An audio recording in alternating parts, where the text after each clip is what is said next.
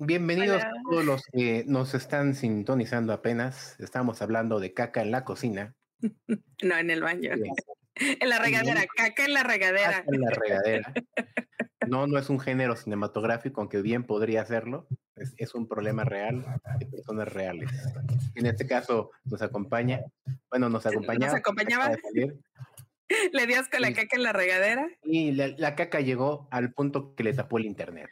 Le tapó el esperemos que no sea la caca. No, dijimos, ya lo corre la plática de la caca. Se le congeló la caca al señor Montes. Señor Montes, ¿está usted congelado? ¿Tú sí lo ves congelado o nada más soy yo? Es un, shock séptico. Le di un shock, un shock séptico. Un, sex shop. no, un shock séptico. séptico. ¿Cómo estás, Lenny? Yo muy bien, está que me caía de sueño, pero después de una larga lluvia, ya me desperté. Sí, romántica la caminata o fue de esas de no, porque nos vamos. Fue de esas de que cada paso que das caes en un charco. Ajá. no fue tan romántica. Ay. Pues tú, que estás en un lugar más seco, cuéntanos cómo, cómo te tratan. Eh, o sea, aquí literal es seco, seco. Fíjate que el otro día viendo una, una, bueno, primero que nada, muy buenas noches a quien nos está escuchando, este, el otro día en una novela, en una serie coreana, vi que decía que el amor se reconoce en los momentos de lluvia, que la, la forma en que te trata tu pareja cuando está lloviendo es cuando, como te das cuenta. Muy buenas noches, señor Montes. Hola, señor. Y dije, ya, dije, ya me cargó la chingada, aquí nunca llueve, güey. Literal. Nunca vas a conocer el verdadero amor porque ahí no llueve. No, aquí, aquí caen lluvias. Bueno, el año pasado sí llovió un poco, yo nos llegó como cinco días seguidos, pero chipichipis, pero nos caen monzones, así lluvias de cinco segundos, así de super tormentas de cinco minutos, se acaba la ciudad y luego ya volvemos a vivir. Muy buenas noches, señor Montes, ¿cómo está usted? Le esperamos, le esperamos. ¿Nos escucha? Sí, compartí el video allá en, las de Aurora y todo esto se vuelve loco. Ah, ya, ya, ya. Y tú lo desde el teléfono para que no interfiera el audio. Ah, listo. Es que estaba, estábamos haciendo unas pláticas el señor Montes y yo de, de lo que nos gustaría transmitir en algún momento y ahorita íbamos a hacer una prueba a ver cómo se ve. Ay, ya me estoy aquí ahorcando. Son fregaderas eso de la lluvia. Mira, yo creo que a Charlie tampoco le, tampoco le llueve o le llueve demasiado. A lo mejor. O sea, pero el, DF, pero el, DF, el DF sí se, sí se presta así para caminatas románticas, nada más que la gente vive demasiado a prisa, ¿sabes? Y la gente vive paranoica. Ahorita casi nos atropellan tres veces por gente queriéndose pasar el alto y es como, está hasta el pito de lluvia, están hasta acá los coches, no pueden avanzar y no le pueden ceder el paso a dos pobres güeyes que se van mojando. Y aparte, les pasas así como que y los mojas. Ahora sí, ya nos escucha, señor Montes. Muy buenas noches. Ya, muy bien. ¿Ustedes me escuchan? Sí, bastante bien.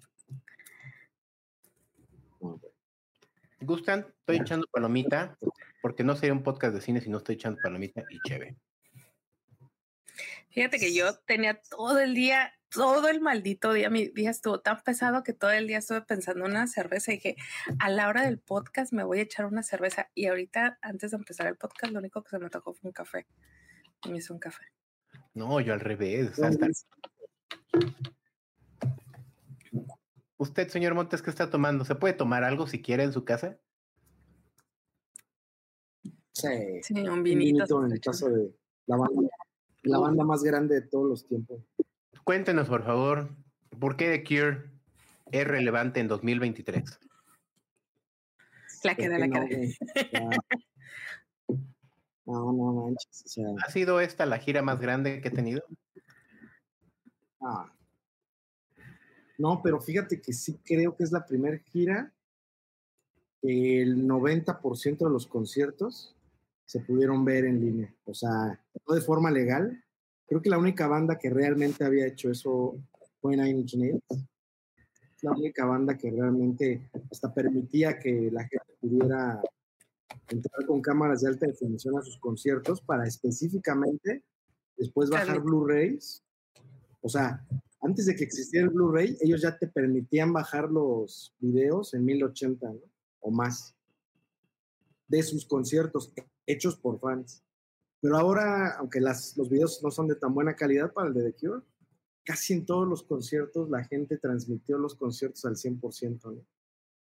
Entonces, este, y ahorita ya los puedes ver casi completita, la jera completa. El concierto al que tú fuiste, te metes a YouTube y ahí están todos los. O sea, lo, además ellos que alguien se tome el tiempo de hacer un, un director Scott, ¿no? algo bien hecho. Un bootleg material. muy, muy bien hecho. Sí, sí, sí, la verdad sí estaría. Yo lo que sí hice fue hacer como un álbum fotográfico de cada, porque a cada concierto de cada ciudad le hicieron su propio arte su cartel de, la gira de Estados Unidos. Cada concierto tenía su propio cartel, edición limitada. No manches, qué trabajo. Sí, sí, sí, Y se acababan y hacían una segunda edición de ese mismo arte, pero cada ciudad tenía su propio, su propio arte. Entonces lo que sí hice fue hacer un, pues sí, yo hacía mi reporte diario para mí, realmente lo que subo en Facebook es o sea, entiendo que es una red social para que todo el mundo la ve, pero realmente para mí es, mi... Para guardar tu keepsake. Tú, documentas públicamente y si le gusta a los demás, chingón. Sí, sí, sí. Y, y, lo que hago es que sí, por ejemplo, en ese álbum tengo, en esta gira tocaron por primera vez canciones de un disco que todavía no sale. Entonces, sí rescaté los videos de la primera vez que tocaron esas canciones. Porque hasta el Robert Smith se avienta un speech ahí, ¿no? Oye, ¿y ellos editan su concierto tal cual o no lo editan comercialmente? Mm. El concierto que editaron comercialmente antes de esta gira, yo creo que grabaron todo, ¿no? O sea, sí graban ya todo porque traen cámaras súper chingonas, ahí se ven en, los foros. El concierto anterior que grabaron y editaron es uno que fue por el 40 aniversario de la banda, que eso fue hace como 6, 7 años. Ajá. Y sacaron una una caja muy bonita. Y bueno, puedes comprar solo el audio, solo el DVD, el Blu-ray, pero hay una caja muy bonita que trae un libro. Sí, no lo tengo aquí, pero luego se los enseño. Y trae dos Blu-rays, uno con el concierto del 40 aniversario y otro con un concierto que es el mejor concierto para mí que han grabado, que se llama Curation, From Here to There, From There to Here, que graban, tocan una canción de cada disco, desde su primer disco hasta un disco que todavía no sale y después se van en reversa. Desde el disco que todavía no sale hasta, el, hasta, una, hasta una función del primer disco que grabaron, ¿no? Entonces, y son canciones súper raras y está súper, súper chingón medio. O sea, está muy, muy bien editado el disco, se oye y se ve. Brutal. Y que aparte no, vas en, no los vas a escuchar en ese orden en ningún disco, ¿no? No.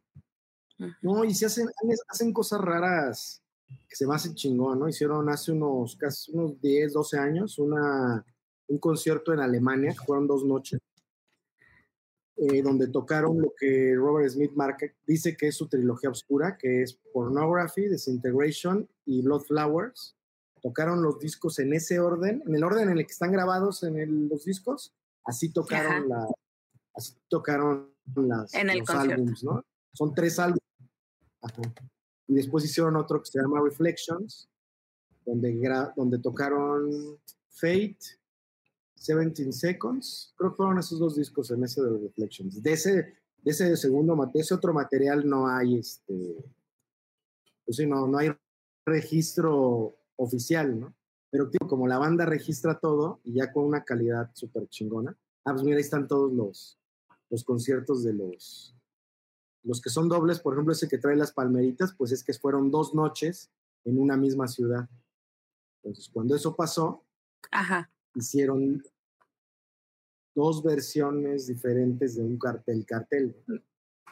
Ah, mira qué tal. Y luego aparte ellos fueron los únicos que han devuelto dinero de, de, Ticketmaster, ¿no? Porque una amiga publicó, ella los fue a ver creo que a San Diego, no sé si estuvieron en San Diego o en Los Ángeles, y ella publicó en Facebook que le habían regresado, creo que era casi simbólico, si 6 o 12 dólares, algo así, del boleto y la devolución decía from The Cure, Thanks for Following Us, que fue parte de lo que, del servicio que les había cobrado Ticketmaster. Eh, sí, es, es que el Robert luego dijo que era imposible que con las que con las tarifas subieran luego el concierto, o sea, que subieran, costara más de lo que se había acordado que costara, ¿no? O sea, que, que no era justo para la gente. Sí, porque se dieron cuenta que había conciertos que eran más que eh, terminaban, no en el caso de ellos, pero en Estados Unidos sí se está dando el fenómeno que a veces el concierto, el, el servicio que les están cobrando es más caro que el concierto, sobre todo de bandas emergentes, sí se ha dado mucho el fenómeno que el, boleto sale en 17 dólares y al final eh, terminan pagando 40. Entonces, técnicamente están pagando 23 dólares de servicio sobre un boleto de 17. Entonces, y las bandas emergentes dicen, pues no mames, o sea, lo que queremos es que la gente nos venga a ver y con estos precios, pues no se arma, ¿no? No se, no se arma. Sí, sí, se, incrementa mucho, ¿no? Y lo chulo es que estamos, digo, de Cure se me hace una banda que siempre se ha preocupado como por redes sociales, ¿no? Aparte de todo, ¿no? sé, tiene años, años peleando eso de los precios. Sí, ahorita, ahorita están, han estado subastando algunos discos de los con los que grabaron originalmente los, o sea, los masters para asociaciones de cáncer. De este, van a sacar un libro de arte de esta gira con todos los carteles, igual también va a ser para beneficencia. Entonces, sí creo que musicalmente no es una banda virtuosa, o sea, no es el despliegue técnico, ni siquiera, los, ni siquiera es el show que tiene Iron Maiden. Iron Maiden yo creo que es uno de los grupos que tiene, o sea, si no te gusta Maiden y los vas a ver, te la pasas chingón con tal de ver todas las jaladas que sacan en el escenario. Fuego, unos pinturas de fondo de mural gigantescas, robots, este, mucha, mucha parafernalia alrededor, ¿no? Este, creo que es como, ajá, y, y, The Cure es una banda muy tranquila en ese rollo, ¿no? O sea, son gráficos en la parte de atrás, este, pero creo que es más una banda de feeling, pues. Tiene la, musicalmente tiene unos momentos. Y a mucha gente le cansa el rollo de oír canciones de 10 minutos donde canta uno, ¿no? Pero. Te drogas sin necesidad de meterte nada, yo creo. eso es lo que a mí me pasa, ¿no? Fíjate que a, mí me llama mucho la atención que yo no soy una persona muy musical, no, no tengo, una de mis virtudes definitivamente no es mi oído. Este, pero cuando la música me gusta, es música que siento, ¿sabes? Que, que tiene algo que me llama, ¿no? Y una vez que estaba viendo un documental de Charlie García, yo a Charlie García lo tenía etiquetado como un rockero pues, ¿sabes? Pues para mí era como, ah, pues es gente que se sube y toca, ¿sabes? Es así de, ah, sí, se sube y toca y ya, ¿no? Y, grita y se tira y, y hace desfachateces en el, en el escenario, ¿no? Y en una ocasión me tocó ver un... Era una grabación que habían hecho para cuando él estaba grabando un disco que curiosamente creo que, que hicieron una recreación de esa sesión en la, en la serie del El amor después del amor de Fito Páez. Este, del el tamaño de músico que es Charlie García.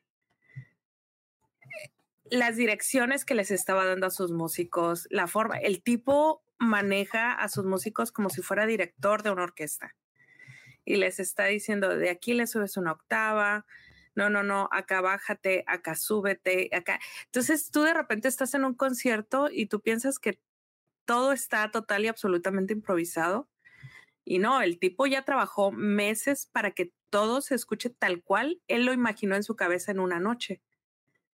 Porque aparte, eh, parte de las crónicas era de que nadie se iba a su casa hasta que no saliera lo que, la forma en que él estaba concibiendo la música en su cabeza. y no salían y no salían y no salían y agarraba y les decía, no, mira, esto es lo que estoy buscando y lo tocaba porque aparte el tipo es, es un virtuoso, toca no sé cuántos instrumentos, entonces agarraba y le decía, no, mira, vas a hacer esto y lo tocaba, hola, y este, y lo tocaba y lo volvía a tocar y lo volvía a tocar, entonces, ¿sabes? Y, y me doy cuenta que realmente muchas veces la gente no, afortunadamente no todos son tan ignorantes como yo pero mucha de la gente no creo que se den cuenta todo lo que hay atrás de un concierto, ¿sabes? De todo lo que escuchamos, qué tanto le, como músicos, qué tanto eh, tienen que trabajar para llegar al lugar que nosotros escuchamos, ¿sabes? Esa, esa, esa parte a mí me voló la cabeza cuando lo vi.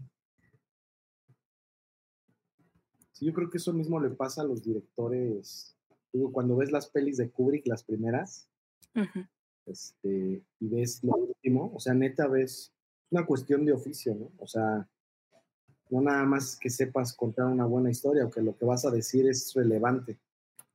Como en la música, a lo mejor los grandes músicos de origen ya tenían genialidades en lo que hacían, pero conforme va pasando el tiempo, el oficio les va dando cierta lucidez para poder decidirla. ¿no? Sí, Callito, ¿no? Como, como esta persona, ah, Javier Dolan, que esta, esta semana con bombo y platillo anunció que se retiraba del cine, ¿no? Este, porque pues hablaba, habla de una, de toda una frustración de, de que las cosas no es, eh, que las cosas no le salen como como él las, las concibió en su cabeza cuando empezó a hacer cine, ¿no? ¿Mandé? No te Oye, ¿y por qué se retira? ¿Por qué se retira? Cansancio. Cansancio. Está cansado de que un proyecto que le lleva dos, tres años este, hacer, eh, no tiene el impacto que él estaría buscando. Es, eh, él fue el director de, de It en el capítulo 2.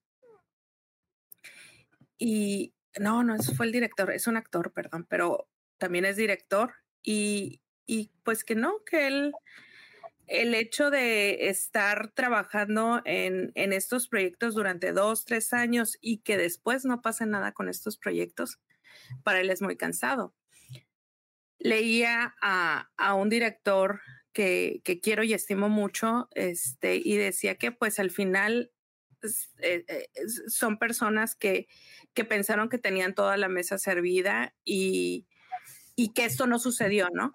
E, eso por un lado, pero también leía a gente que decía, pues es que imagínense años trabajando para sacar un proyecto y que de repente con tu proyecto no pase nada y que la gente no lo vaya a ver y que no tenga el impacto, que tú sepas que hiciste una joya y no tenga este impacto mediático que tú buscabas, pues ha de estar bien cabrón, ¿sabes? sí, estar cabrón, pero digo, a nivel, no sé, digo, pienso en todas las cosas que ha narrado Guillermo Toro, eh, y eso es algo que se me hace, vemos las películas y cuando estamos clavados con eso, nos vamos a leer al guion, ¿no? Y te das cuenta que en el guion había otra película diferente a la que viste. Y si esas películas las ves con el comentario de audio, o sea, hace unos días puso Guillermo del Todo algo del comentario de audio, donde no me acuerdo qué película, de él, que le, que a que le había gustado mucho el comentario de audio de la versión de Laberinto del Fauno.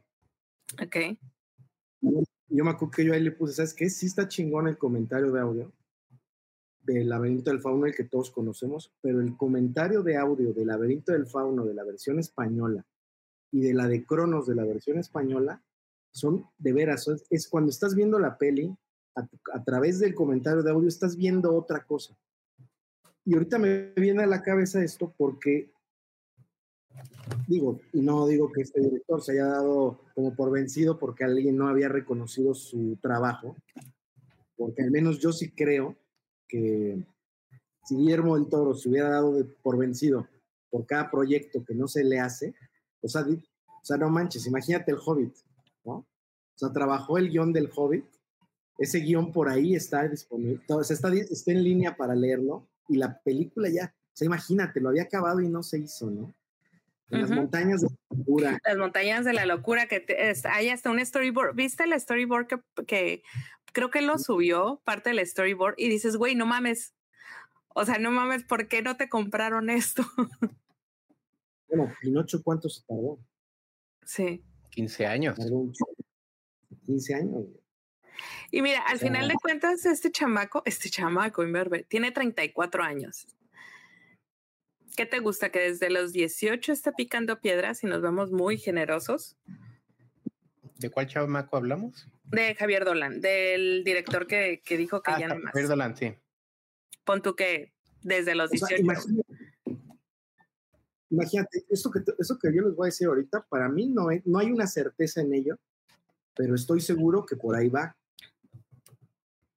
¿Por qué, por qué Herzog, Warner Herzog, o sea, es uno de los grandes, o sea, no sé qué podría, o sea, no podría, no sé cómo, con qué cosa de la otra, de la humanidad podría compararlo, pero es un güey que está vivo, que sigue haciendo cine, que es uno de las de los pilares del cine. Referente.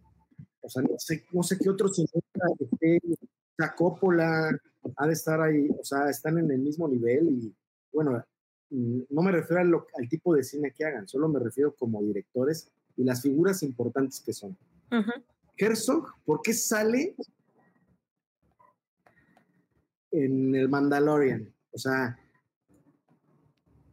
para mí, o sea, yo sí, a mí lo que me, lo que me imagino es que agarra, o sea, agarra, agarra a Dave Filoni y le dicen, ¿sabes qué, Herzog? Tú eres nuestro referente, cabrón.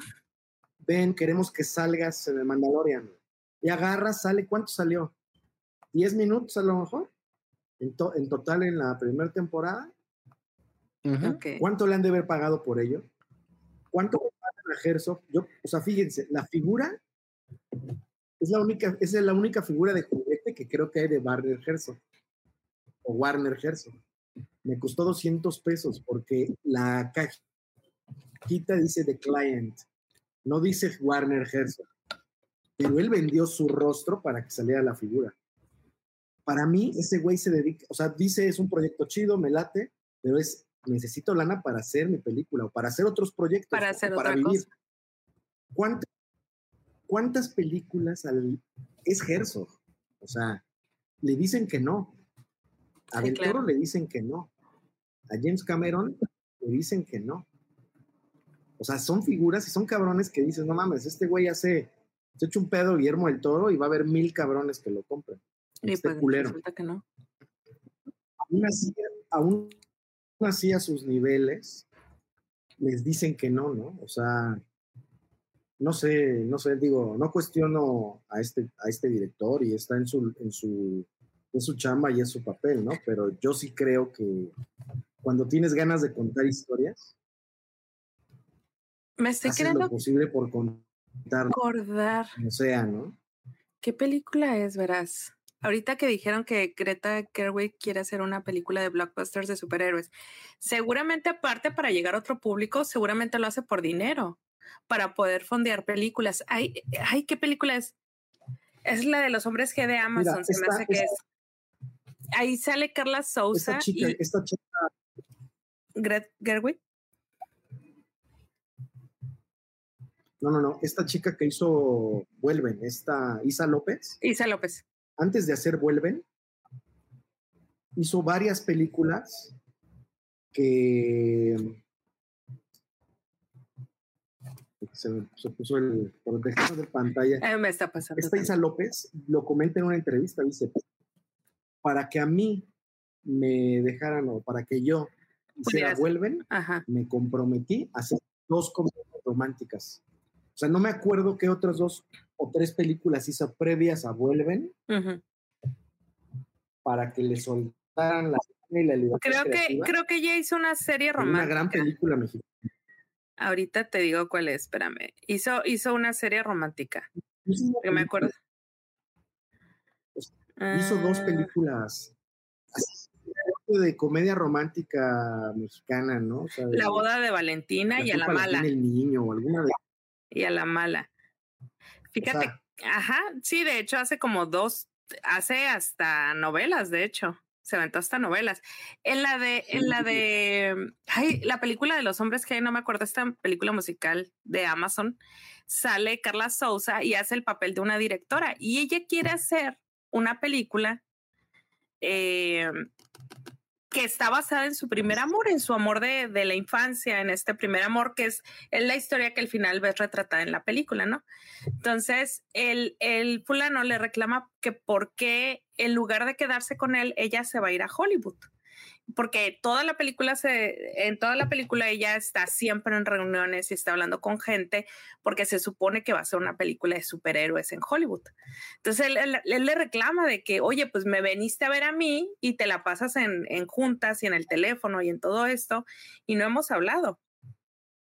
Y al final ella le dice, es que si yo hago esta película de superhéroes, yo voy a tener dinero para que nadie me diga que no a esta otra película que yo voy a fondear con el dinero de esta película de superhéroes. Y dije, ah, mira, qué cabrones, así le hacen. Dije, estamos partiendo de algo bien gacho. O sea, en su tiempo, cuando yo era chiquillo, todavía me alcancé, o sea, yo todavía alcancé a leer cómics cuando eran considerados como literatura basura, cuando eran una mierda, cuando no te enseñaban nada. Cuando te regañaban porque te, quedabas en la mañana. Todavía, los videojuegos, o sea, este, el presidente, este, el primer ministro de Francia acaba de decir que estos levantamientos que hubo sociales es gran parte por culpa de los videojuegos. O sea, llegará el momento en que eso ya quede atrás, ¿no? Pero yo lo que creo es que también es bien cabrón pensar que todo el cine de superhéroes o que hablar de una película de superhéroes es hablar de mal cine, ¿eh?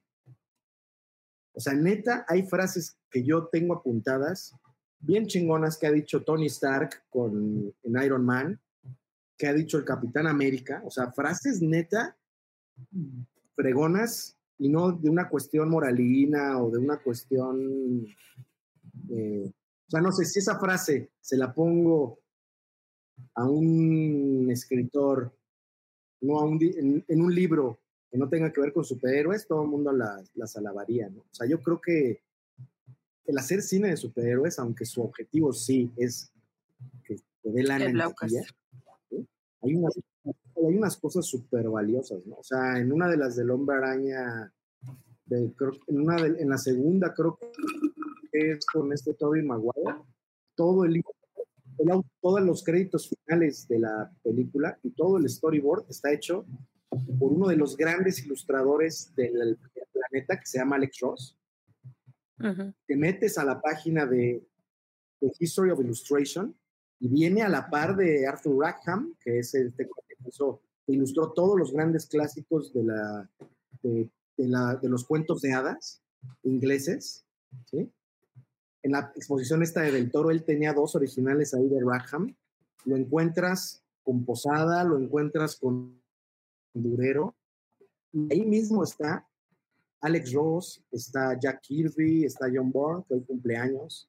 O sea, dibujantes, como hace algunas semanas estuvieron aquí uno de los coloristas de Marvel, O sea, yo creo que ya estamos en el momento de pensar que el cine es, puede ser que me guste o no me guste, pero de ahí a partir que es malo, no sé, y como que, ahorita que hablabas de este cuate, de este director, no puedo, o sea, no, no voy a decir ni el nombre ni nada, ¿no? Pero esto que les voy a platicar es una anécdota, es una anécdota, es una historia real, y a lo mejor en un futuro ya podemos, ya, ya puedo decir quién es y todo, pero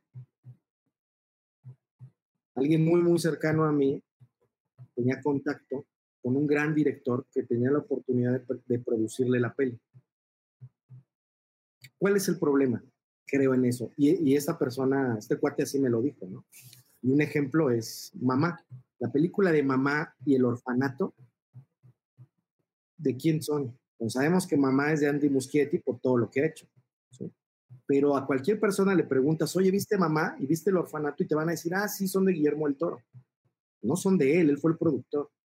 Entonces este cuate me dijo, ¿sabes qué? Yo, yo no quiero, tengo la oportunidad, este gran director me sea mi productor, pero no, pero la neta, prefiero no hacerla a que me la produzca alguien, porque sé que aunque él le va a dar renombre a mi chamba y todo, al final va a ser una película de él, porque él como productor va a decidir, ¿sabes qué? Yo no quiero que salga un control remoto Sony, quiero que salga un control remoto Samsung. Sí, pues al final como Entonces, cualquier otra chamba o cualquier otro freelance, el que pone el varo, pues decide, ¿no? El que paga manda, ¿no? Exacto. Y, aparte al ser un director, perdón, al ser un director iba a tener una visión, ¿no? Exacto, si un director funge de productor, se va a estar metiendo un montón la mano. Traemos un delay, perdón. Y lo chido es que este proyecto se va a hacer. Y, lo, y lo, lo fregón es que este proyecto sí se va a hacer sin esa yo creo que en ese punto alguien tan grande, con un nombre tan grande, se convierte en una sombra. Sí, claro. Y amo a Guillermo el Todo. Y amo a. Y amo a James Cameron, ¿no? O sea, me encantan muchas de sus películas. Aunque haya unas que no me gusten, muchas me formaron, ¿no? Pero creo que el momento en el que trabajas con un gran director así, o con una gran directora, pues es la sombra de ellos, ¿no? Entonces, creo que lo importante, se me hace muy padre que, sea, que siga existiendo materiales, por decir así, no sé cómo, no sé si sea de autor, o sea, cine de autor, por así decirlo, pero estos productos que no es necesario que en taquilla tengan que ser económicamente redituables, porque si no, no existirían documentales, por ejemplo. No existe documental, o, o al menos hablo desde un lado súper ignorante en ese rollo y consumo mucho documental, pero no creo que exista un documental que sea económicamente... Que hubiera dejado lana. No sé, me gustaría saber qué, documental... tal vez, no sé, digo, el documental, el pequeño documental que hizo... O sea, ¿qué documental es este, económicamente la lana que se le invirtió?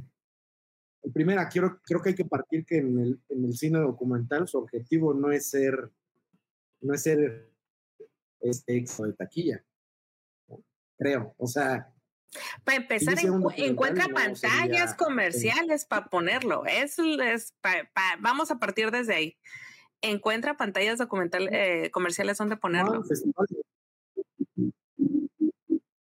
Solo es festival, festivalear y ya.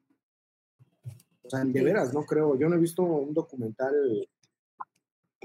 y así que digas, ah, pinche Cinépolis, Cinemex, alguna cadena más allá de los cines independientes y cines, este, pues sí, o sea, cines de cineclubs y cosas así que hayan programado cine documental como una cuestión económica, no. Como fuera del el prime de, de, lo que vas a ir a ver. O sea, siempre es como a lo mejor antes de, o porque traemos esto, échatele ojito. Ah, sí, cierto. O sea, es que en el, en el Festival de Cine Francés me ha tocado ver que meten documentales. Ahora que lo menciona, no me puedo acordar de uno, no me, pero es un festival, tienes razón. Estamos hablando de festivales, muestras, salas de cine, salas de cine independientes, ciclos.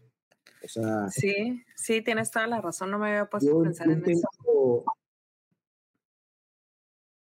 en el, proyecto este que, que llevo del, cine en el Museo Iconográfico aquí en Guanajuato, intento de forma constante meter este, ciertos documentales, ¿no? Este, tengo ahí pendiente proyectar el, eh, bueno, El Resplandor, luego Doctor Sueño, y este documental que existe por ahí, que se, llama La Habitación 237, creo, sobre todas las rarezas del Resplandor, ¿no? O sea, todas las cuestiones. En Aurora nos llegó uno súper, súper, súper chingón. Sobre un es un documental sobre uno de los extras de El bebé de Rosemary. Y todo el rollo que tiene que hablar sobre, sobre magia y ocultismo atrás de esos extras que están por ahí y que alguien se puso a investigarlos porque después de la peli ya no los encontraron nunca. ¿Y, ese documental está disponible en algún lado? pura casualidad? Mm, yo lo tengo, yo lo tengo, pero habría que buscarlo. Yo creo que ya debe de estar libre por ahí o escribirle al escribirle al director y ajá, no sé si está en YouTube, ¿eh? la historia de se llama The, History The Story of Moldesins, Moldesins, algo así. Igual luego les digo y lo y mañana lo pongo aquí en el chat del, del video para quien lo quiera rastrear. Y lo de menos es pedirle autorización al, al, director como de poderlo proyectar o de que lo tenga en línea, ¿no? Porque también creo que eso sucede luego con, con el cortometraje. Y eso, eso me sorprende de lo del director este que dices, ¿no? O sea, si yo hago un dibujo, si yo agarro y esto lo hago, este lo hice en mis tiempos libres en lo que Photoshop está guardando los archivos o algo está rendereando, me pongo a hacerle rayitas y esto salió. Y está hecho en una caja de galletas, ¿no? O sea, es un pedazo de cartón. Si yo me pusiera a crear esto por reconocimiento, neta, estaría en el hoyo. O sea, me refiero a que estaría en el hoyo. Yo hablo de... emocional. forma Emocional. en el hoyo emocional de nadie me reconoce, ¿no? Exacto, porque no manches, o sea, no sé, se me hace, yo te digo, yo hablo desde mi trinchera, yo hago cosas, creo cosas, porque si no, no podría relacionarme como con el, con el mundo, ¿no? O sea, no veo mi vida sin dibujar, sin ir al cine, sin escuchar música. Y creo que al final es un músculo, ¿no? sin leer. Es un músculo que si no lo, si no lo usas, se atrofia. Ah, me gusta mucho la palabra que usa, la usaste también en otro podcast en el que estuvimos, eh, son oficios.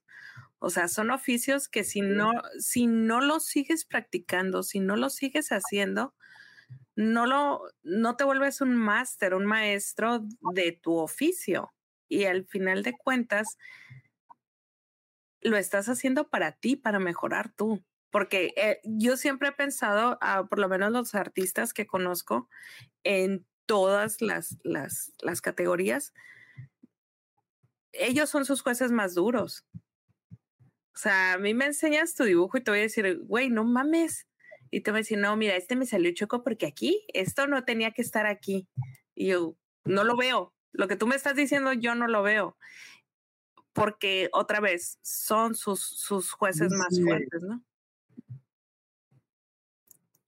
Sí, dice este Gustavo Santolaya, le preguntaron un día cuando, no me acuerdo, no me acuerdo en qué documental, creo que fue en algún documental para alguno de los soundtracks de las películas, en algunos de los extras que tengo viene eso, ah, hacen una exploración por su casa. Y por ejemplo, él, él, enseña su casa y, y enseña que en todos los lugares tiene lugares para conectarse. Y por ejemplo, enseña que en el baño tiene lugares para conectar su guitarra, conectar un micrófono y poder grabar desde ahí. Dice, porque si a mí me están pidiendo en una película una escena, una escena erótica o una escena de violencia o una escena en un baño, lo primero que necesito es la acústica del baño. Entonces se va y se siente en el baño, cierra las puertas y toca y desde ahí graba con la acústica del baño y con la sensación de estar en un baño le dice el cuate este que lo entrevista, ¿no? Le dice, oye, y entonces tú crees, eh, tú crees en las musas y en el rollo de la inspiración, y dice, pues sí, yo creo que sí existe, pero lo que yo hago es que intento que me agarre trabajando. Entonces me paro, Pérez Reverte hace lo mismo, me paro, desayuno, y a las 8 estoy trabajando, y de 8 a 4 estoy componiendo, estoy escribiendo, estoy dibujando, para que en el momento en el que me llegue la inspiración me agarre trabajando no me agarren la pendeja y, se vaya la idea, ¿no? Entonces, eso tiene que ver con el oficio. Ay, me acabas de dar un muy buen consejo porque a veces se me ocurren frases para hacer cosas y luego cuando las quiero apuntar ya no me acuerdo cuál era. O sea, sé que tuve una muy buena idea. sí.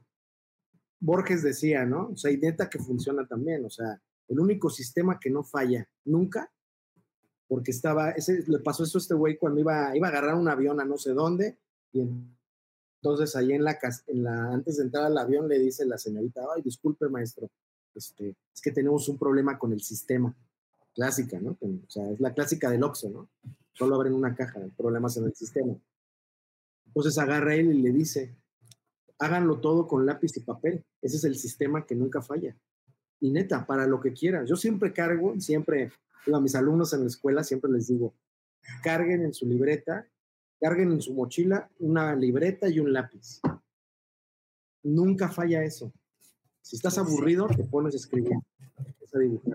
Te viene una idea, lo apuntas y haces grandes, o sea, y me refiero, para dibujar es una, es una herramienta básica, pero también para crear, para proponer ideas creativas, para generar una campaña, para cosas que escuchas en el camión, o sea, cosas que dices, una señora de 70 años que diga, es que yo ya estoy cansada de Facebook por tal cosa.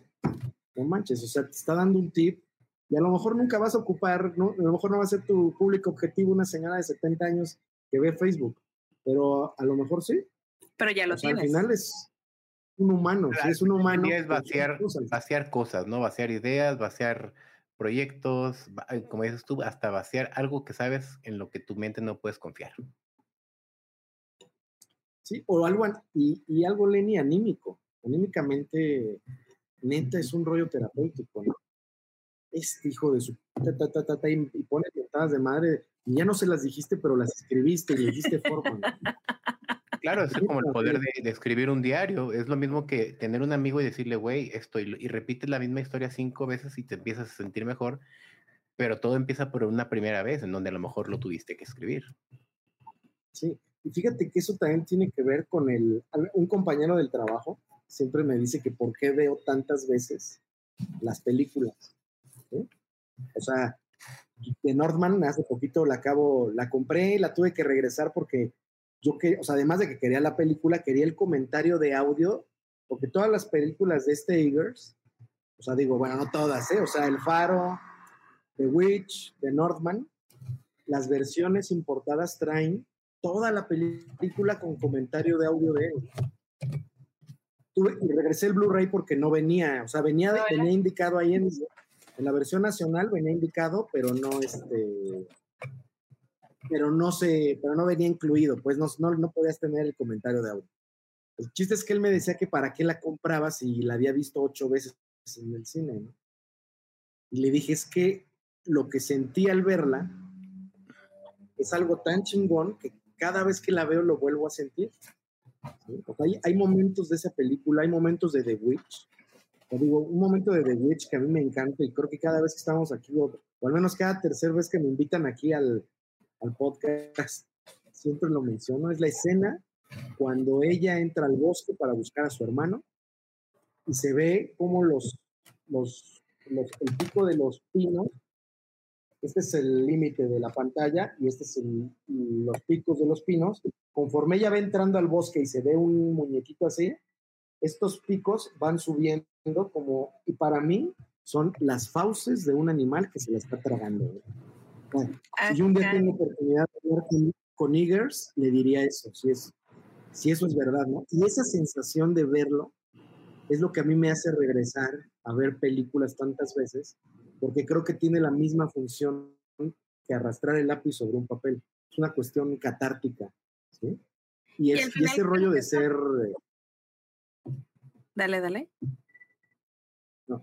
¿Al final qué? al final creo que son interpretaciones que le das cada vez que la ves. Cada vez que la estás viendo, cada vez que te estás alimentando de lo que estás viendo, es una interpretación. 2001. O sea, para mí, de mi película favorita de terror es Masacre de Texas, pero yo creo que mi película favorita de la vida, o sea, es 2001. Cada vez que la veo, para mí cada vez, digo, ya hablar de, hablar de spoilers en en 2001, ni en su época era posible. O sea, o sea, lo de menos es que Dave, una inteligencia artificial, se quiere chingar a los humanos por elemental su, supervivencia, sobrevivencia, ¿no? O sea, el bebé que es, el monolito que es. Y digo, una de las cosas por las que quiero ver Barbie es por este homenaje en el tráiler que hay hacia 2001. ¿no? 2001, que es lo que van a hacer eso, ¿no? el cambiar el hueso de 2001 como la primer, esa es la primer muestra de tecnología de la humanidad, un arma, ¿sí? Porque en 2001 es eso, o sea, cuando el hueso sale volando es porque ya se chingó al chango y es la primer muestra de tecnología de la humanidad. Cuando, cuando los humanos, cuando los seres de dedos del, del dedo pulgar opuesto agarramos un objeto cualquiera y lo convertimos en un arma o en un objeto tecnológico, por más primitivo sea, y que en la película hayan puesto eso, que hayan puesto la muñeca que se convierte en Barbie, o que el monolito sea Barbie, no sé, digo, a mí el tráiler se me hizo una genialidad, o sea, y creo que 2001 tiene eso, es una película que cada vez que la ves, le ves, ¿no? más allá de los, del despliegue técnico y del, o sea, ¿quién va, ¿quién va a superar a Kubrick? ¿Quién sabe? Yo creo que no nos va a tocar a nosotros ver quién va a ser el, el que supere a Kubrick en tantas cosas, ¿no? Porque no nada más era un gran, un gran contador de historias, era un inventor de tecnología. Y era un gran, fotógrafo. E, era una persona que se exigía mucho, ¿no? Era, era, exigía mucho que su visión fuera eh, lo que estábamos hablando al principio. Mira, ya regresamos al principio, que su visión fuera exactamente como él la veía, en, en como él la, la, había concebido. Él trabajaba mucho y exigía mucho que así fuera. Y fíjate, esto, este, bueno, la semana pasada que decíamos que íbamos a hablar del, de, Dunas, ¿no? El segundo tráiler. Cuando Denis Villeneuve hace, hace Incendies, la mujer que cantaba, que si no estoy mal, es su, su tercer película, o sea, antes de eso hizo Polytechnique, antes de eso hizo esta de 32 días alrededor. Según yo, la tercera película que hace y bueno, fíjate, eso está bien, bien fregón, ¿no? O sea, aquí en Guanajuato tuvimos la oportunidad en uno de los Expresión en Corto, ahora aquí, tuvimos la oportunidad de ver uno de sus cortometrajes a concurso. Que tiene que, que quienes, quienes, no hayan visto este corto se llama El Noveno Piso, si no estoy mal. O no, tiene otro nombre. Pero esa madre es, cuando yo vi la película esta de El Hoyo, se llama. Si es esa, la, la película esta te va bajando una mesa con comida. Sale el, señor este que dice obvio, que ahora ya es meme. Ajá, bueno, eso ya lo había hecho Denis Villeneuve en este, en este cortometraje. Sí, creo que se llama El noveno piso o algo así. Bueno, cuando Denis Villeneuve hace, hace Incendies, dice que el güey que le hizo el, el storyboard, que es su amigo de de niño, que es el mismo storyboard en Dunas, cuando ellos estaban haciendo este, estas escenas en el desierto, él le dijo a su amigo, imagínate, porque él tenía el sueño de hacer Dunas cuando tenía 14 años. Cuando lo leyó, Dunas tenía 14 años y por ahí hay storyboards muy, muy bonitos. Ahí hay algo bien curioso, en estos storyboards los, las anotaciones están en español. No sé por qué están en español, pero esos storyboards ahorita sobreviven. Y él dice, en este desierto, cuando estamos haciendo Incendies, si yo un día hiciera dunas, aquí filmaría tal escena y tal escena, tal escena y tal escena.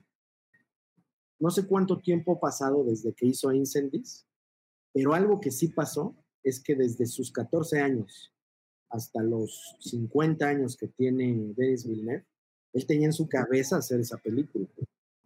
O sea, lo que, lo, que, lo que ya vimos en la primera parte y lo que vimos en la segunda parte no es algo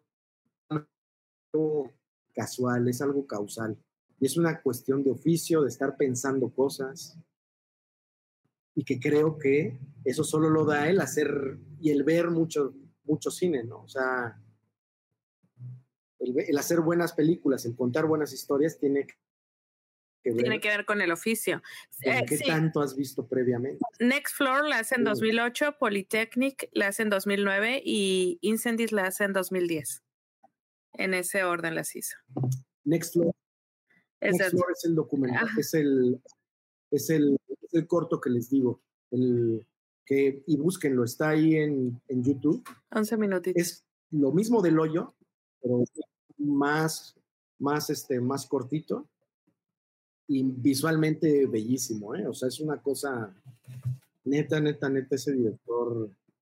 Y, nos ha entregado cosas de autor como Polytechnique, como esta de 32, 32 días alrededor del sol, creo que se llama. Sicario. Creo, este, creo, que lo mejor que ha hecho, lo, lo, que hizo él o su magia está en que sus películas son estas películas preciosistas, pero comerciales. A mí me parece que Arrival, eh, esa es la magia que tiene, que pudo haber sido un cine de autor, Prisoners pudo haber sido un cine de autor que se quedara rezagado por ahí en la cineteca y sin embargo las hace de tal forma que la gente de manera comercial las, las ve, las abraza, les gusta y las ve y las ve y las ve. Yo conozco gente que Arrival las ha visto cinco o seis veces porque son películas bonitas, ¿sabes? Son, son películas que ves y te dejan algo y te dan ganas de volverla a ver. Creo que esa es su magia de este tipo. Sí, no, además ese, ese relato, digo, y bueno, después de Dunas le toca hacer esta, tengo un muy, muy buen amigo que me recomendó ya leer esa novela, el de Cita con Ranma, que es su siguiente película después de esta de Dunas. Y digo, ojalá que se confirme esto que está circulando por ahí, que y eso creo que va a tener que ver con la taquilla de la segunda entrega de Dunas, que a la primera no le fue nada mal, es hacer la, una tercer parte de Dunas, que sería el segundo libro, que es Dun Messiah, el Mesías de Dunas. Que yo tengo la esperanza todavía que le vaya chingón y se avienten la que sería como la conclusión realmente de la historia, que es Hijos de Dunas, Children of Dune. La, la conclusión de... Ya vimos de ese primer arco, o sea, de ese primer arco histórico de Dunas, realmente concluyen Children of Dune, porque de Children of Dune a Dios Emperador de Dune pasan alrededor de 10.000 años. Entonces, o sea, ya es, ya es otra historia. Es muy bonito el de Dios Emperador de Dune, porque ahí vemos una especie de mezcla entre un humano que se convierte, un humano que se convierte en un gusano de arena. Sabemos un gusano de arena que en la punta tiene a un humano, ¿no? Este, pero es, es mucho tiempo, pues, ahí el que pasa. Entonces, ya, ya, ni vimos ese de Dunas, yo hasta, hasta estaba, tenía como ganas de que viéramos el tráiler y ir desmenuzando un montón de cositas que le vi, que dije, no manches, este güey realmente no nada más sabe la historia, o sea, una cosa es que conozcas la historia y otra cosa es que ames lo que vas a contar. O sea, que realmente estés dispuesto a, que tengas el coco y la, o sea, y la convicción de, de hacer cosas en la película que nadie va a ver si no leíste el libro. O sea, en El Señor de los Anillos sucedió en la escena cuando están, antes de que lleguen a la, a la a Moria, que se vayan por Moria, la comunidad, van por, van por las montañas. Y cuando tú estás viendo la escena en El Señor de los Anillos, todos van caminando con la nieve hasta aquí. Van caminando y van como esforzándose y la nieve les llega aquí, al pecho. Y en primer plano se ve cómo sale, caminan Legolas de un lado a otro y se ve que va caminando sobre la nieve. Es el único personaje que va rápido, solo le ves los pies y pasa, son segundos en la película. Nunca explican por qué, nunca te dicen nada, pero si tú leíste el libro, sabes que los elfos tienen un control de su cuerpo y son viven con la naturaleza en, en, tal nivel de equilibrio que ellos no se sumergen en la nieve. Saben exactamente dónde pisar para que su peso no se meta en la nieve como todos los demás cuates que van caminando. Dunas tiene eso, o sea, y eso nada más de que, vi de que hemos visto el tráiler de la segunda, ¿no? Y bueno, la primera ya la vimos. La, la primera, ¿cuántas veces la has visto? De un amor. La primera en el cine la vi como ocho veces. Y en casa, no, no sé, yo creo que otras diez, yo creo. Pues es que sí me gustó. Y conozco mucha gente que no le gustó. ¿eh? Solo, solo una persona que no la conozco, que, que según él leyó el libro y me dijo que no le gustó la peli pero nunca he tenido un diálogo con él así, porque realmente sí me interesa saber qué es lo que no le gustó. ¿no? ¿Qué fue lo que él vio? Solo que hay una cosa de la primera que no me gustó. O sea, quiero ver qué es lo que le falta a él que no venga en la peli, que está bien. O sea, ¿Qué es lo que no te gustó de la y hay primera? que entenderlo, ¿no? O sea, yo cuando era más... En la escena donde está Jessica va a escoger a su ama de llaves, que hay muchas mujeres Fremen enfrente de ella, y le, y le habla con los dedos a su guardia y le dice, espera, pero mantente en guardia, ¿no? Porque los Atreides tienen una forma de, de- hablar con los dedos, ¿no? Y entonces se ve atrás la Eso, todo eso es normal en la película, o sea, se ve el diálogo, ella mueve los dedos y te ponen el subtítulo que le dice que se guarde. Entonces entrevista a todas las mujeres Fremen y Shadow Mapes, que es la que se hace su ama de llaves, es a quien Jessica escoge, pues eh, en algún momento, en, es- en ese momento saca un cuchillo y entonces Jessica, como ya tiene el entrenamiento de Gesserit, se da cuenta que es una prueba, ¿no? Porque ella va a matarla. Shadow Mace va a matarla. Cuando ella guarda el Cris, el cuchillo este que está hecho, el Cris, que es uno de los cuchillos hechos de gusano, de diente de gusano, los. Fremen tienen una norma. La película sí lo mencionan, al final ahorita les digo la escena donde lo mencionan, donde ese cuchillo no puede desenvainarse, bueno, se desenvaina, pero no puede volver a guardarse sin probar sangre. ¿Te acuerdas? Y no sé si te acuerdas, Lenny, que en el libro lo que hace Jessica es que le quita el Chris, le abre la camisa a Shadow Mapes y le hace una rajada en el, en el, en el seno, en la parte superior del seno. Y le dice, guárdalo. Ya probó suficiente sangre. No, no es necesario que mueras para que se guarde. Y entonces ya Shadow, Shadow Mapes dice, no manches, esta realmente es la madre de, del Es mejor que ¿no? Que ya vamos a saber que es el Es una diosa, el Mesías, ¿no? Y eso no se ve en la al película. final de la película, no, hubiera sido muy sencillo. Con que Jessica le hubiera hecho una rajada, le hubieran guardado el cuchillo, o que Shadow Mapes se hubiera rajado el- la piel y lo hubiera guardado, con eso se Hasta en la resolvía. mano, ¿no? Porque sí, que sí sucede en la película. Al final, cuando Jessica y Paul se encuentran a Stilgar y a Chani y a todos los Fremen, todos desenvainan su Cris. Y cuando Stilgar dice, ellos se van a ir conmigo al, al Siege y yo los voy a proteger, yo respondo por ellos, todos se levantan el guante, se cortan y guardan el Cris y se regresan el guante. Todos, se ve, es clarísimo en la película, todos, todos se cortan la piel, ¿no? ¿Y no será Ahí que algo- cortaron la escena? También que, pues no creo porque habría, lo habrían puesto en comentarios, Mm. o sea, en comentarios de audio o en el making of. O a lo mejor cortaron la escena, pero hubiera sido muy bonito que lo dejaran, porque ya al final si lo están dejando y hubiera quitado, o sea, serían dos segundos, ¿no? Pero bueno, entiendo que a nivel cine, dos segundos puede ser muchas cosas, ¿no? O sea, tiempo, lana, horas de... Sí, sí, sí, o sea, entiendo lo que, lo que conlleva contar dos segundos o un segundo de historia, ¿no? O a lo mejor ya que vieron la escena no les Pero gustó bueno, algo que, veía. algo que Pues sí.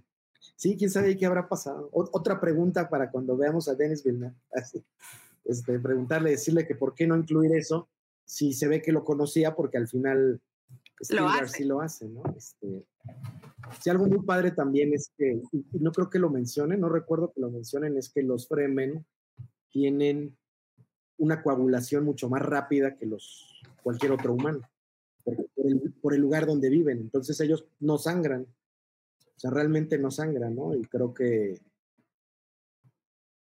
en el momento, cuando esta, cuando matan a esta Pardot Kings, que en el libro es hombre, pero Aliet Kings, que es la que, es una de las Fremen, la negrita el- está, el- el helicóptero. Ajá. La que los, la que los salva en el Siege y que ella ya va- está a punto de subirse a un gusano y los, los estos Sardaukar la atraviesan y se ve que sale. Cuando la atraviesan, no sale sangre. Si vuelven a ver la No, película, perdón, no es, se van no a dar cuenta que es la, es la arqueóloga, ¿no? es la, es la terraformadora de, de Dune, ¿no? la manda el emperador para ver qué tan factible es terraformar Dune. Pero no lo hacen porque saben que en el momento en el que lo hagan, los gusanos de arena van a desaparecer y desaparece la especie. Y por eso en el segundo tráiler vemos ese, ese detalle que le dice, que me, me, encantó que hayan dejado eso en el tráiler, ¿no? Quien encontró el, el poder de destruir algo, te da el control sobre ello. Algo así dice. ¿El poder de destruir algo te da el control sobre ello? Ay, qué interesante. Porque pues ellos tienen el poder de destruir, de destruir la especie, ¿no? Si destruyen la especie, destruyen todo ese viajes y todo lo que alrededor de ellos. Destruyen la luz. Sí, exacto. Sí, la neta es una, o sea, no recuerdo si en uno de los, del, o sea, te digo que la he visto un montón de veces, pero ahorita que terminamos me dan ganas de volverla a ver, porque hay una frase que me encanta, que Chani le dice a Paul, y eso yo creo que lo van a sacar en esta segunda peli, cuando Paul le empieza a platicar a Chani de su planeta, que se llama Calada, ¿no? Está lleno de... Y entonces él le dice, es que no más, y creo que eso viene en el tráiler, en mi planeta hay una cosa que se llama marea. Y cuando hay mucho eh, aire... Él creo que lo que le dice es, eh, en mi planeta se puede nadar. ¿Qué es nadar? Estar abajo del agua o algo así. no puede haber tanta agua como para meterse abajo. Exacto. Eso es, eso es imposible es que existan, ¿no? Este, y hay una parte muy bonita que le dice Chani a, Paul, que su nombre Fremen es Usul. O sea, el nombre que ella le da a Paul como de cariño es Usul, ¿no? Y le dice, cuéntame de las, vuélveme, vuelve a decirme de las aguas de tu planeta natal, Usul. Ah, listo. En, inglés oye muchísimo mejor, ¿no? Tell me about the waters of your, of your home world, Usul, ¿no? Es bellísima esa frase, ¿no? O sea, sí, la verdad es que ojalá que cuando pongan ahora Dune en, cine lo vuelvan a vuelvan a poner la anterior. Es un sueño. Que es una, una doble función. perdí en pantalla grande. Sí, o sea, ver las dos de un jalón, O sea, salir de una y meterte a la otra, ¿no? O sea, no creo que pase, pero pues soñar no cuesta nada, ¿no? Digo, hay, hay cosas súper tristes como que estrenaron aquí en Guanajuato la de la de todas en español, ¿no? Hasta mañana a las 10 de la noche en Hasta mañana a las 10.15 va a estar en inglés, pero te dices, no manches, o sea, ¿cómo puras en español? O sea, realmente, realmente la gente lo va a leer hasta eso. Es que es lo que te digo, a mí, a mí en algún momento alguien me mandó una captura, habían ido a ver una película doblada y había tres personas en la sala, o sea, al final de cuentas la gente no lo consume, ¿no? Entonces, sí, está, está canijo. A mí, sí, siempre lo voy a decir, ¿no? La de We Have to Talk About Kevin. A mí me tocó verla un miércoles a las 10:45 de la noche. Era la única función que había de esa película. Es una mentada de madre. No sé cuánto, porque esa peli es... Sí, 2000, ya vivía yo aquí, debe ser como 2012 a 2013. O sea. 10 años. Y es, fue una mentada de madre. La fui a ver.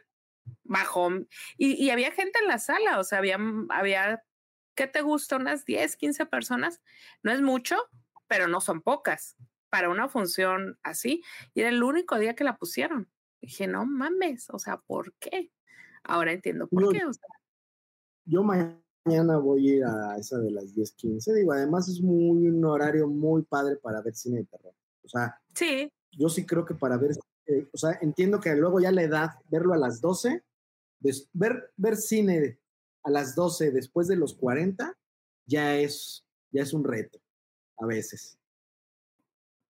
A lo mejor me estoy viendo demasiado purista, pero a veces veo películas, o sea, yo sí me alcanzo a verlas, pero entiendo que a veces hay unas, no sé, ver este, ver, ver Bardo a las 10, 12 de la noche te jeteas, cabrón. O sea, digo.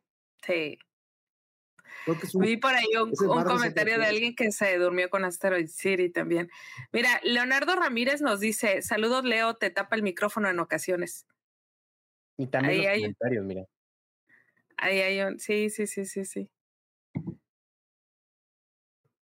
Está bien, ¿qué me quieren ver? Vean el micrófono. grosero, todavía que te están avisando. Ojalá lleguen ahorita y te peguen un, ahí en la cabeza. Pero bueno, señor Montes, muchísimas, muchísimas gracias. Ya nos vamos a, ya se nos fue aquí la hora. Luego, este, el señor Lenny se nos queda dormido aquí en el micrófono. Yo creo que de hecho por eso. Decir, vamos a hacer dos cosas, o vemos una película o nos vamos a dormir, porque a esta edad ya no se pueden las dos. Yo todavía me puedo desvelar. Yo sí me puedo desvelar por series, fíjate. Películas, no recuerdo una que me hubiera quedado despierta, pero luego series, sí volteo y digo, ay cabrón, son las cuatro de la mañana, ya vámonos a dormir. Sí, sí me llega a pasar, la verdad. Con series así de que me, voy a leer. A mí me pasó con Yellowstone y eso que no es así especialmente, no, no, es, una cosa así bella, así que digas, no mames, pinche Pero sí me pasó de que me piqué y me, la, me pasé hasta como las 2 de la mañana viéndola. ¿Ya viste School Spirit? Está también en Paramount. Vela, échatela, ahí está. Está en claro, ya no tenemos Paramount, se me había olvidado decirte.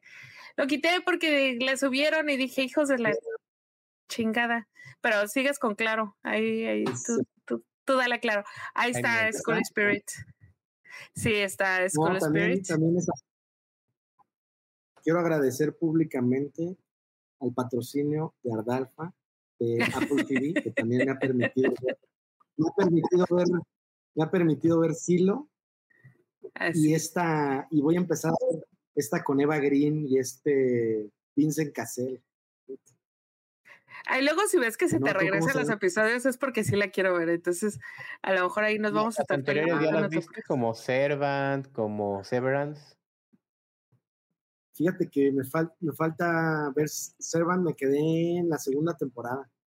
Es que la estaba viendo con mi hija y como se fue, este, ya como que ya no le seguí, pero sí, sí le quiero seguir, ¿eh? O sea. Échate Severance, la, la verdad, que qué calidad de, qué calidad de, de series. De producciones de Apple TV, ¿eh? neta.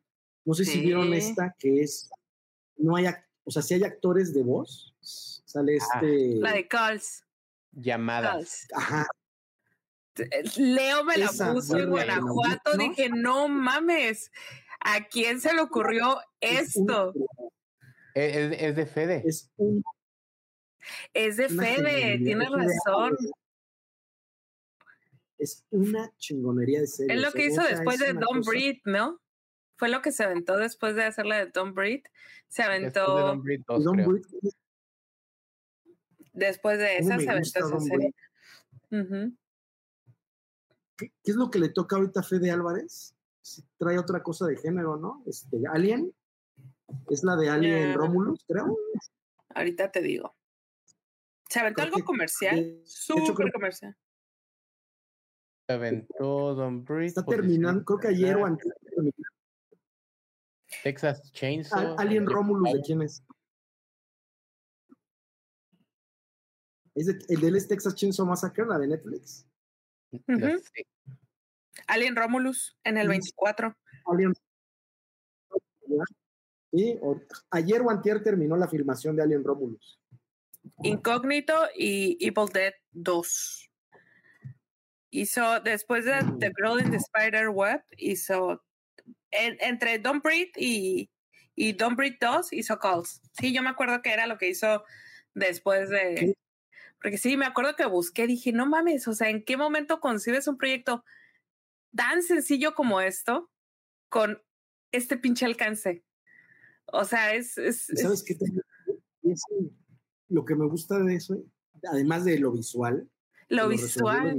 que es el, poder de la voz. O sea, escuchas a este, el güey, este, ¿cómo se llama? Que es latino también, que no es Pedro Pascal. Isaac. Isaac, es Oscar Isaac. Este, Oscar Isaac O sea, hay varias Sale uno de los Jonas Brothers. Me acuerdo que uno de las que hizo uno de los Jonas Brothers fue uno de los mejores que escuché. No me acuerdo cuál de los Jonas Brothers. Supongo que es el más chico porque es el más talentoso. Eh, y dices, güey, ¿qué, ¿qué nivel de actor tienes que ser para transmitirme el miedo que tú estás sintiendo? ¿sabes? O sea, para hacerme sentir todo lo que tú estás sintiendo en este momento, ¿no? Entonces, yo creo que la idea fue como extrapolar lo que hizo Orson Welles en la radio en, aquel Halloween de no me acuerdo qué año, en donde hasta se andaba suicidando, a nivel vamos a producirlo bien. ¿Con lo, con lo de la guerra de los mundos, dices? Ajá, sí, sí, sí. una vez que estaba leyendo eso de la invasión en, radio en vivo. y, al final yo creo que él no pensó que la gente iba a creer que era realmente la narración de una invasión extraterrestre, una invasión marciana, ¿no? Estoy tratando de buscar el, que, el que más me impactó. Es el de la llamada, el güey que hace las llamadas y cada que marca su casa ya pasaron no sé cuántos años. Y que al final ah, hasta su hijo le contesta. Creo que es el segundo o el tercero. No, Ah, mira, Jonas Brother. El Jonas Brother que sale es Nick Jonas. Mm. Creo, creo que es esa. Creo que precisamente es esa. ¿O The Beginning? Puede ser. Aquí está. Es Aaron Taylor Johnson. Mark es Aaron Taylor Johnson. El, el, el, el que está perdido en las llamadas de teléfono es él. Qué pedazo de actor. ¿eh? La verdad es que no recuerdo si lo busqué en ese entonces, pero, pero sí dije, no mames, yo estaba sintiendo terror junto con él y cada que colgaba yo decía, güey, no cuelgue. Leo me la puso en su casa y dije, no, no, chingues, está buenísimo. Ahí en lugar de comentarios del director lo que necesitaríamos es video de la cabina de grabación. Seguramente existe. Mira, para quien no lo perdón, para quienes no sepan de qué estamos hablando, busquen una serie en, en, Apple TV que se llama Calls. Me supongo que en español es llamadas. Este, son cortos, son, duran 10, 15 minutos cuando mucho. Son cortos visuales. Eh, son ya, son llamadas, técnicamente son llamadas de teléfono en sci-fi son situaciones sci-fi, suceden cosas a cada uno de los personajes y son episodios aleatorios. Creo que no tienen que tener un orden específico, según yo. el último tiene que ser el último. Sí, si los oyes todos, ya que completas todos, sí hay una historia, un poquito tipo lo de Black Mirror, que si los ves todos y andas al tiro con detallitos, realmente sí hay una historia. Ah, chingate, entonces tengo que echármelo este fin de semana. Sí, punto que a lo mejor ¿Y sabes el 1 al 9 no, pero el último tiene que ser el último. Ya. Y sí les recomiendo, neta, que lo vean. Con audífonos en, en, oscuridad total. O sea, en oscuridad total, solo los audífonos. Pero estarlos viendo. Pero si estarlos viendo, no. No, sí, ¿Solo escucharlos? Solo escucharlos sin luz. O sea, sí, neta, entiendo que a lo mejor lo ves en la tele, pero taparse los ojos con algo. Porque yo cuando los escuché sin luz ni nada, o sea, sin en total oscuridad, escuché un montón de cositas que no había, que no había escuchado la primera vez. Porque no tienes el distractor de, la vista. Fondo. Ok. A lo mejor el, el, el, el quebrar una arma o no sé, o sea, eso hasta el, hasta el ruido, los artefactos del, del, teléfono normal. Y sabes qué, para quienes tengan un iPhone, Apple TV en iPhone, eh, los audífonos es Atmos. Entonces, a lo mejor ahí es una buena experiencia, fíjate. El otro día estaba, no me acuerdo qué se me ocurrió ver en el, en el teléfono y dije, ay, cabrón. Y en eso me puse a revisar y sí, es Atmos lo que escuchas. Entonces dije, ah, vaya, vaya. los AirPods o no? Sí, porque te hacen hacer ahí un, setting medio extraño, tomarle fotografía a tu, a tu oreja y cuánta cosa. Sí, ahí te hacen, que yo pensé que era una jalada, ya que lo hice, dije, ay, ah, cabrón, no, espérate, sí. Porque sí, de repente empiezas a escuchar, no me acuerdo qué era lo que estaba escuchando, pero sí empiezas a escuchar como dimensiones de sonido. ¿Sabes? como si... como que de repente están acá atrás, tenía alguien aquí atrás y alguien adelante, y dije, ay, cabrón, dije, ¿qué pedo con esto? Ya, porque sí, me, sí te saca de onda. yo no creía en esa madre del audio 3D. Y por más así, por más que busqué, busqué la forma para probar uno, no lo logré y compré los estos Pulse 3D de, de Sony para el Play. Y he estado escuchando, digo, más allá del rollo de los juegos, que sí se oye, tiene una calidad de audio muy fregona. He estado escuchando algunos videos de algunas piezas musicales que hicieron en 3D y que están en YouTube. Y con esos audífonos netas se escuchan. Sí. Bien, bien cabrón. El rollo de la lluvia, realmente, o el helicóptero que atrás. O sea, sí es una experiencia. Lo más cercano que había escuchado a eso era una versión del disco de Don War Spiral de Nine Inch Nails, una versión que sacaron en 5.1. Y con el teatro en casa sí realmente había unos sonidos. La escopeta, las esquirlas cuando caían los balines de la escopeta, durante todo el disco hay un sonido que va alrededor de ti. Es así como una especie de. Pues, no es una sirena, pero es algo que está volando alrededor, una especie de piedra. No sé, una cosa. Como una onda. cabrona, ¿no? Sí, pero necesitabas el teatro en casa, ¿no? Para el 5.1. Que acá ya lo tienes en menos audífonos. Ajá, y de hecho así fue como me di cuenta que se ocupaba el espacial, porque estaba escuchando un disco que es un concierto y, vi que venía, que traía esta función, dije, a ver, se la vamos a poner y compré el disco en Apple Music y lo puse con los audífonos y sí, podía escuchar perfectamente si cerraba los ojos en dónde estaba cada uno de los músicos. Estaba bien cabrón, porque aparte de músicos tienen a otros cantantes y tienen, eh, estaban como tres grupos interactuando en el escenario. Si cerraba los ojos, perfectamente podías escuchar la distribución de cómo estaba cada quien en el, en el escenario. Y dije, ay, cabrón, qué chingón está esto. Dije. O sea, y al final es tecnología. Pero bueno, muchachos, ahora sí ya nos vamos, porque si no, van a golpear a Leo porque se sigue escondiendo atrás del micrófono, porque pobrecito ya está cabeceando. Pero señor Montes, muchísimas, muchísimas gracias por habernos acompañado. Muchas, muchas gracias. Siempre, pues, siempre es un deleite. la plática con usted ya se me calienta el hocico, ya se no, tienen que parar. No, ya sabe, ya sabe, este es su casa, usted como hilo de media. Sí, gracias, gracias. Cuídese, bye.